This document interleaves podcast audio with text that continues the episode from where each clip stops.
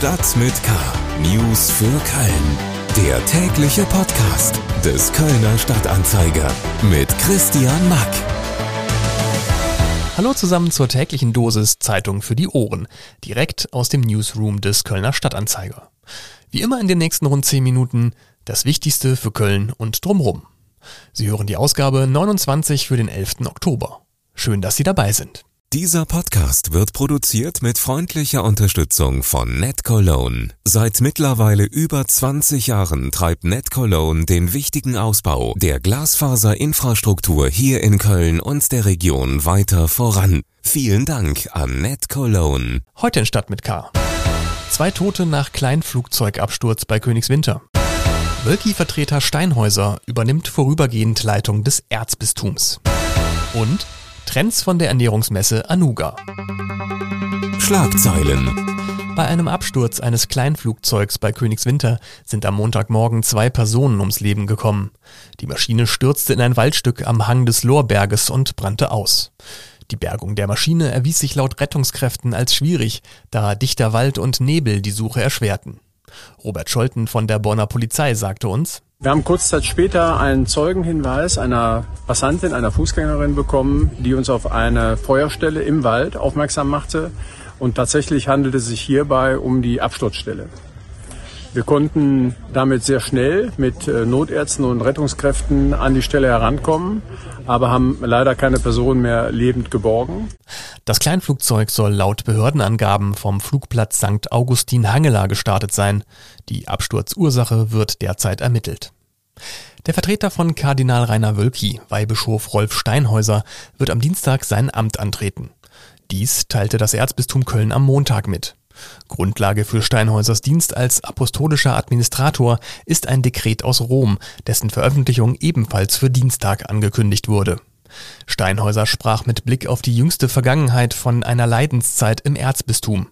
Den Weg, der nun bevorstehe, nannte er eine Herausforderung. Mit seiner Ernennung übernimmt Steinhäuser im Auftrag des Papstes alle Rechte und Pflichten zur Leitung des Erzbistums. Er muss Entscheidungen von größerer Bedeutung allerdings von Rom absegnen lassen und darf nichts tun, was Erzbischof Wölki im Falle seiner Rückkehr nach dem 1. März vor vollendete Tatsachen stellen würde. Die Universität zu Köln feiert am späten Montagnachmittag mit ihrem Semester-Kickoff im Rhein-Energiestadion nach fast drei Semestern digitaler Vorlesungen ihre Rückkehr zum Präsenzunterricht.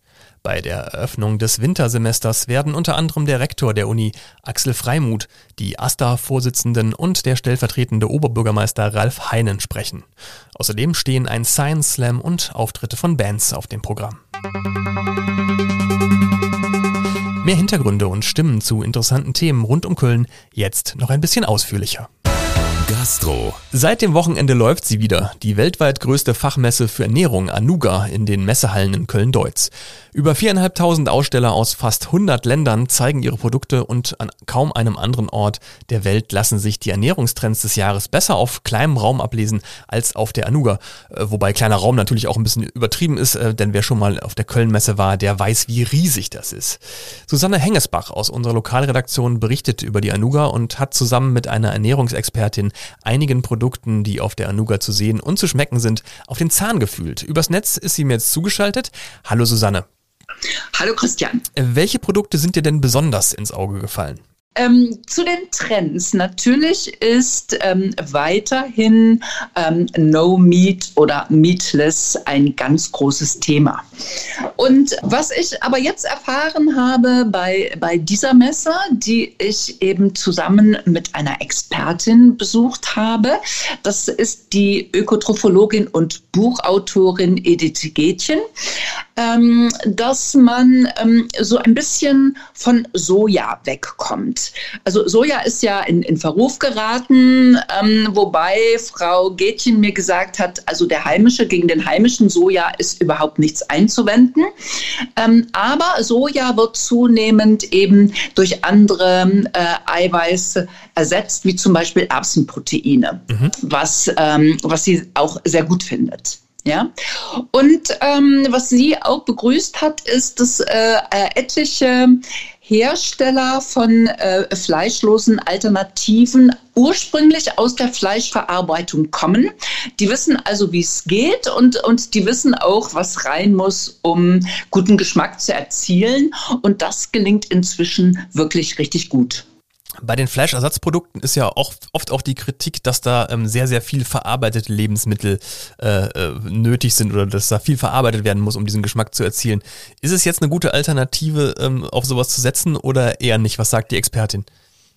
Die Expertin ähm, befürwortet das auf jeden Fall als das ähm, nachhaltigere Produkt. Ähm, und ähm, also die, die, hat mir zum Beispiel gesagt, was ich auch interessant fand, dass die äh, Fleischkonsumenten ja gerne äh, so auf die, ähm, auf die Vegetarier oder Veganer gucken ähm, mit dem Vorwurf, dass die eben, wie gesagt, so viel Soja zu sich nehmen. Aber sie sagt, inzwischen ist es so, dass der Fleischkonsument über ähm, die Tierernährung weitaus mehr Soja zu sich nimmt.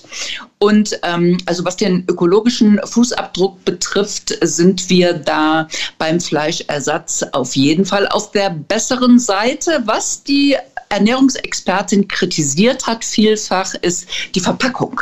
Also dass da nach wie vor wirklich mit, mit viel Plastik hantiert wird. Was ist dir denn abseits von Fleischersatzprodukten noch äh, groß aufgefallen auf der Messe? Äh, aufgefallen ist mir und, und natürlich vor allen Dingen der Expertin, dass natürlich offenbar nicht mehr reicht. Also die Sachen müssen gepimpt werden. Ne? Ähm, natürliches Wasser kriegt dann ähm, äh, einen Fruchtzusatz und ähm, äh, interessant oder eigentlich äh, aus, aus Sicht der Ernährungsexpertin indiskutabel ist, dass das sogar äh, bei Kinderprodukten der Fall ist. Also es gibt speziell für Kinder My Water, ähm, was dann als äh, fruitful und colorful deklariert wird, fein im rosa Plastikfläschchen. Ähm, und äh, was die Ernährungsexpertin sehr angeprangert hat, ist die Tatsache, dass wir inzwischen ähm, den Haupt Anteil äh, unseres äh, Zuckerkonsums über Getränke zu uns nehmen und dass mit all diesen Getränken überhaupt kein Sättigungsgefühl einhergeht. Ja, also und dass ähm, diese, diese Süßgetränke ähm, zu einer nicht, also wenn sie regelmäßig konsumiert werden, zu einer nicht alkoholbedingten Fettleber auch schon bei Kindern führen. Also das ist, das ist ein großes Problem, das sollte man nicht unterschätzen essen und ähm, das natürlich auch mit, mit Zitronensäurezusatz oder so Zähne äh, kaputt gehen, ist das eine. Aber dass man ganz normales, pures Wasser eben mit einem Stück Zimtstange oder ein paar Minzblättchen oder einem Apfelbutzen viel, viel besser, gesünder und preiswerter aufpimpen könnte, als jetzt mit ähm, Fruchtaromen und anderen chemischen Zusätzen. Da müssen wir, glaube ich, Christian, gar nicht drüber reden, oder? Ja, in der Theorie vollkommen richtig, aber meine Kinder lieben natürlich auch bunte Verpackungen und lecker Zucker und ähm, in der Praxis ist es dann mit den gesunden Sachen leider nicht immer ganz so leicht. Susanne Hengesbach aus unserer Lokalredaktion war auf der Anuga unterwegs und wird für den Kölner Stadtanzeiger auch noch weiter über die Messe berichten. Die Anuga ist für Fachbesucher noch offen bis zum Mittwochabend 18 Uhr.